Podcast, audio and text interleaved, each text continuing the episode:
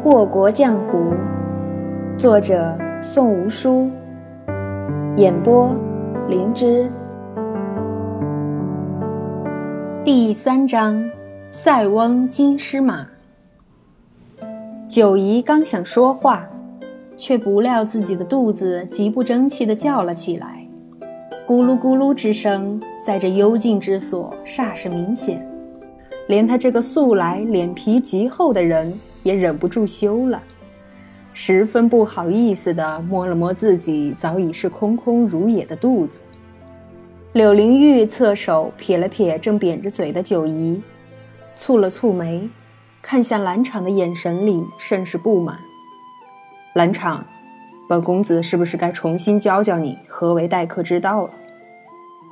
兰场立时知道错了，扑通一声竟跪了下来，道：“兰长忘了规矩，还望公子恕罪。”看也不看地上跪着的那人，柳灵玉一挥衣袖，指着旁边立侍的竹芒道：“来者皆是客。”先带这位姑娘去吃些东西再说。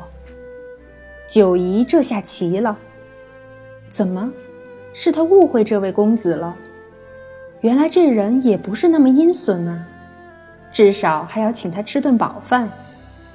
不过他是真的饿惨了，也管不了许多，只乐呵呵的随了竹芒出了屋子，到西角门吃饭去了。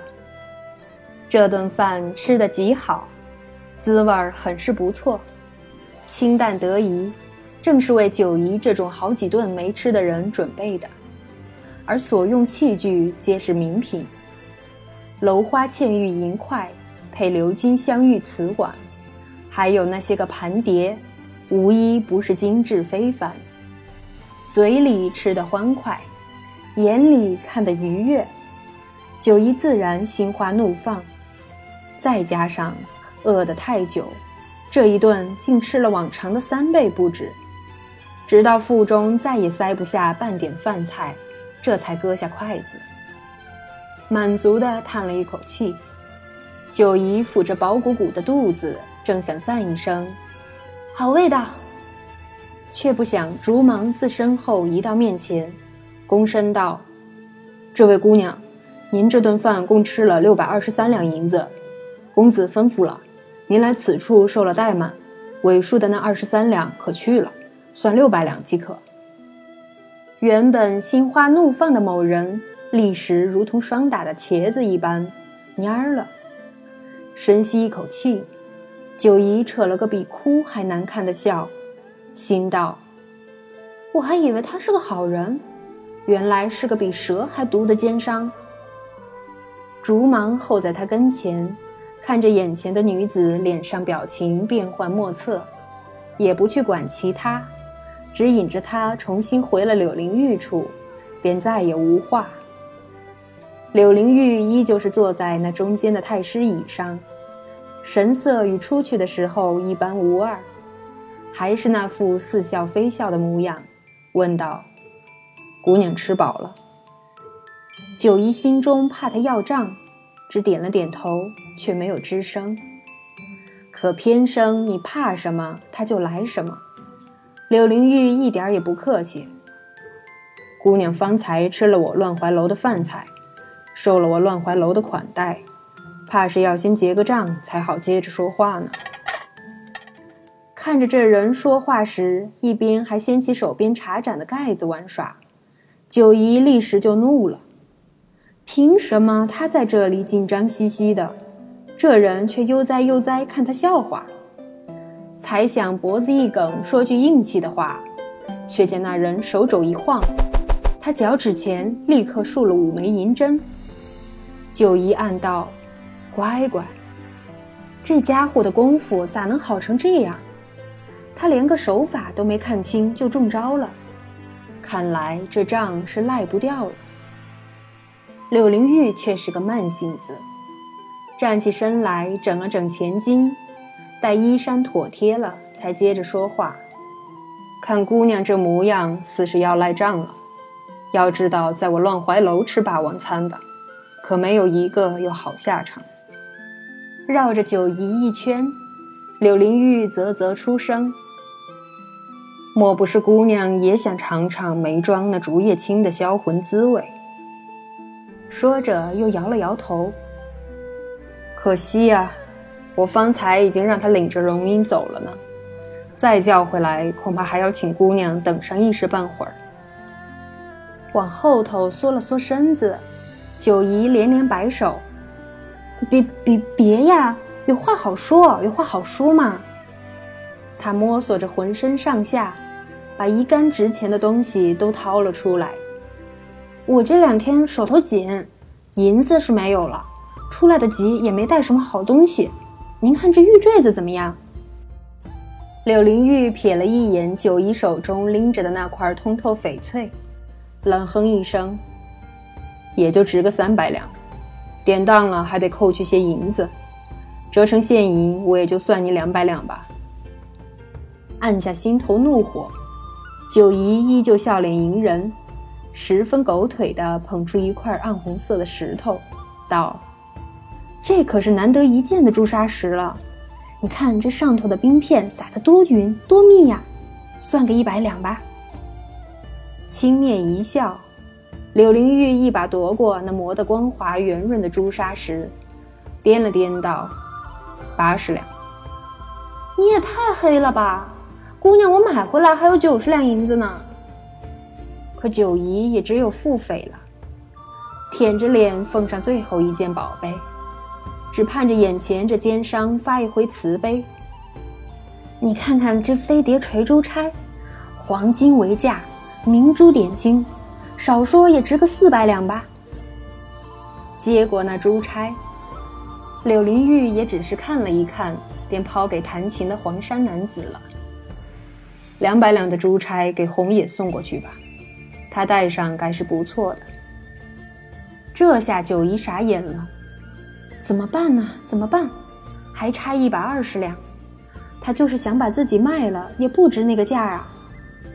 黑眼珠一转，他倒是想起自己脖子上还有个值钱的好东西，赶忙扯了红绳，将那块紫檀木牌子给摘了下来。要不您看看这东西，我是不知道它值几个钱了，好歹也随了我十多年了，估摸着很小的时候就在脖子上了。您看看这雕工，上头嵌的那绿萼梅花，也算是上好的碧玉了。卖给您算一百二十两也不过分吧？他可怜巴巴地瞧着眼前这冷面阎王，就盼着这最后的家当能救命了。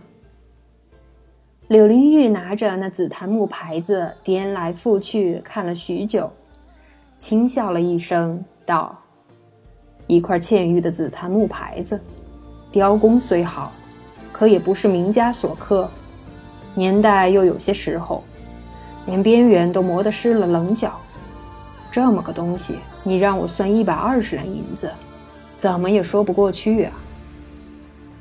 九姨本以为这人是个奸商，如今却觉得这人是个渣商，怎么能渣到这种地步呢？说着这番话，还笑得如此颠倒众生，实在是渣到南海边了。于是九姑娘再也按耐不住。气沉丹田，来了一声大喝：“那你想怎么样啊？本姑娘要钱没有，要命一条。”柳灵玉却是不为所动，不知从何处又摸出一根银针，在九姨面前晃了晃，那闪光的针头亮得九姨心下一惊，暗道：“你这个呆货，你哪有命给他？不就是几两银子吗？哪有命重要？”姑娘的命不值钱了。乱怀楼只收才貌双全的女子，如您这般，顶多也就是个跑堂的。柳灵玉蹙着两弯柳叶长眉，说得很是为难。您说这跑堂，您得跑多久才能还完这欠着的一百二十两银子啊？听着这话，九姨倒不觉得脸红。心头的那块石头却总算是落了地，很好很好，不要我的命最好。正念叨着自己命大，柳灵玉那不咸不淡的语音又传了过来。这一扯都扯远了，都不记得吃饭前问了你什么了。我叫九姨。忙不迭大喊出声，九姨生怕这贵公子耳朵不好。那九姑娘来我乱怀楼是所谓何事啊？柳灵玉和颜悦色，可偏生到了九姨眼里，就化身成了披着羊皮的大尾巴狼。犹豫了许久，九姨一闭眼，扭头不去看那人，慷慨就义道：“本姑娘是来杀你的。天大地大，本姑娘的命最大，银子啊什么的都是浮云。”那边柳灵玉倒不吃惊，似听了什么好笑的笑话一般，冷笑一声，凉凉道：“莫不是白孝林那老匹夫让你来的？”此话一出，九姨那闭着的眼睛霎时瞪得跟铜铃一般大，食指又哆嗦起来。“你怎么知道的？”看着那抖得跟什么似的指头，柳灵玉慢悠悠夺了回去。又是好一番整顿，待身上没有一处不妥帖，才挑眉道：“本公子怎么会不知道呢？黑道上一万两黄金的生意也不多啊，更何况还是来杀本公子的。”九姨见到那人挑眉毛轻笑，就想上去抽他两嘴巴子，叫你笑，总有一天本姑娘打得你满地找牙，让你大白牙璀璨放光。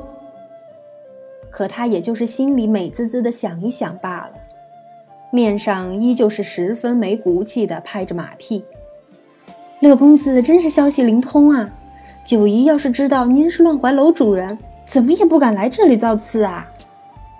算了算了，生意做不成，下次可以再接。如今先把那人的须溜顺了，好逃了命去。柳灵玉似是极受用。点了点头，戏谑道：“天下第一杀手就你这两下子，别是故意在本公子面前装傻充愣吧？”九姨连连摆手道：“我哪敢呢？我可不就是这两下子吗？您高抬贵手，放我一条生路，留我一个活口，我回去日日诵经，夜夜念佛，感激您。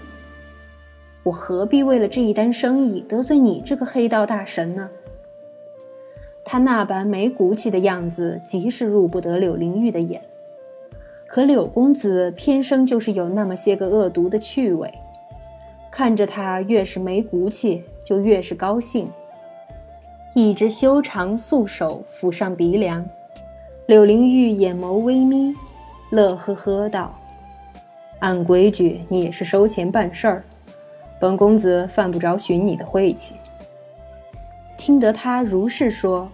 九姨的脑袋点得跟磕了药一般，可下一句一入他耳，脑袋就变成了拨浪鼓。可是你来我乱怀楼，坏了本公子今夜赏月的兴致，那便饶不了你了。那你想怎样啊，大爷？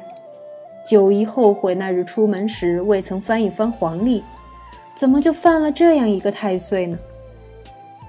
这边柳灵玉又侧手想了想，交叠了双腿，垂眸道：“这么着吧，你替本公子杀了那老匹夫，本公子就将这一笔恩怨一笔勾销，怎么样？”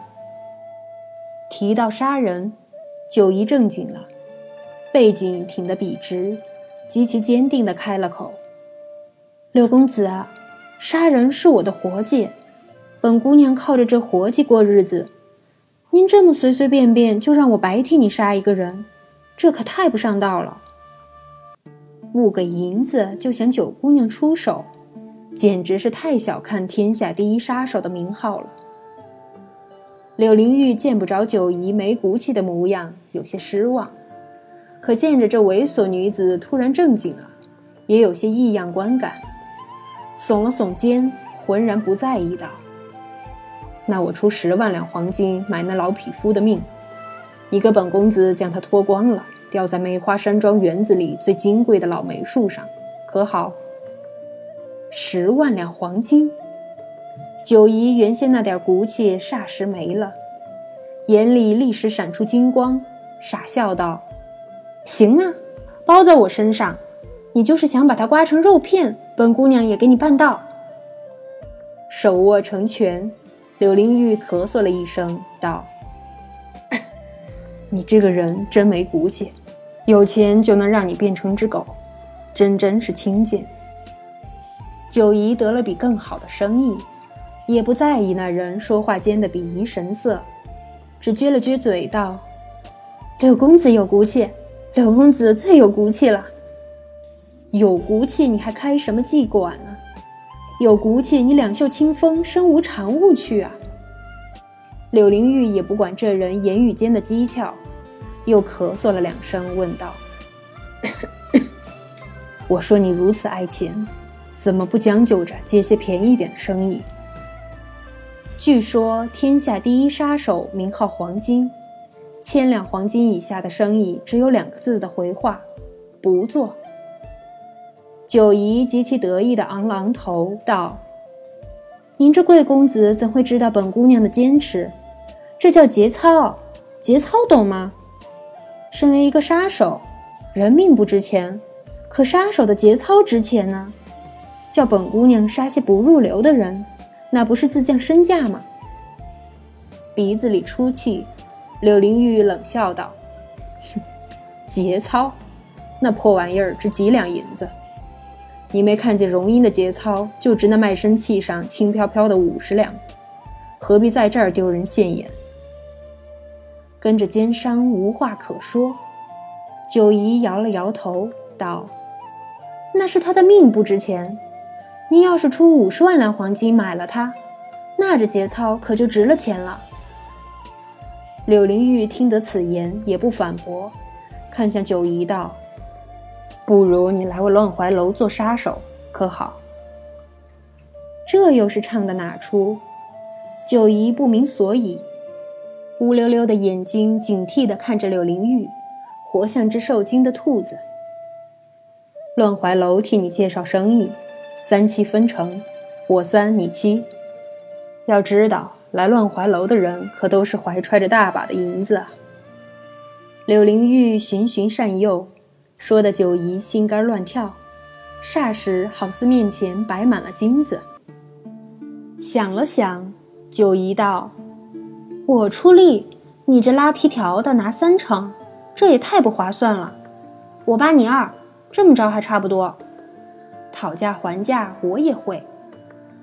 柳灵玉看着他那副轻贱没骨气的样子，又笑了，撇了撇嘴，也没说话，只点了点头，就算答应了。让个一成的利，买他一个高兴，何乐而不为？看着那人贱骨头，他就说不出的舒坦。九姨见他答应了，立刻眉开眼笑，整张脸恨不能笑成个包子。只嫌褶子不够多。柳灵玉见着这人狗腿的模样，又嫌弃起来，冷下脸道：“既接了生意，还不赶紧去办事儿？晚了，本公子不高兴，银子可就难说了。”一听这话，九姨身形闪动，眨眼就不见了踪迹，比之红野还要快上七分。而柳灵玉盯着一旁案子上放着的紫檀木牌，神色晦暗不明。九姨吗？还有点用处，以后再杀你吧。